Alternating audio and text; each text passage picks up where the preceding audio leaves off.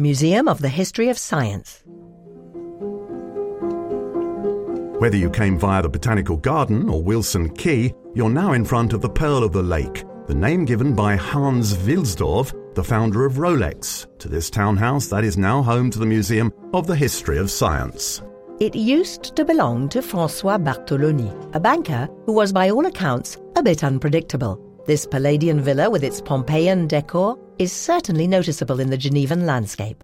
Since 1964, it has been the Museum of the History of Science, and among the treasures in its collection, you can find one of the first batteries made by Alessandro Volta, Isaline Stahl, museum manager. There are discs made in two types of metal with pieces of cardboard that were moistened with salt water and this produced a reaction that enabled electrical energy to be stored. This battery was really the start of a new era for electricity, which, to cut a long story short, was no longer just an amusing object in salons, but became totally utilitarian.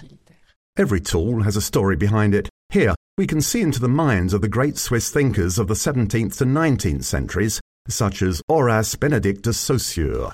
He was a geologist who went off to conquer Mont Blanc in order to study, amongst other things, the effects of altitude on the human body. He also invented the hair tension hygrometer. Hair is organic matter, and I can use it to measure the humidity of the air. So I place a hair on a wire along with a needle. When it is short, the air is dry. When it lengthens, the air is humid.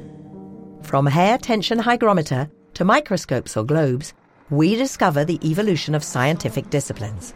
Take astronomy, for example, this 18th century orrery. Isaline Stahl. You can see that the sun is in the center. This is a post Galilean model, and the spheres, either in wood or ivory, represent different planets. The whole system is moved by a clock mechanism in the base.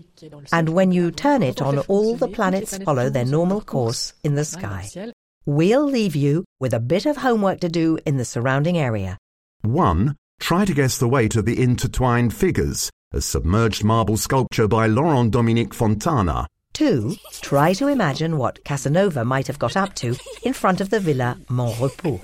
And 3. Guess the height of the giant Californian sequoias that have been growing successfully in Barton Park since 1858, thanks to Sir Robert Peel. Thank you for continuing your visit on the museum hopping cultural trails in Geneva.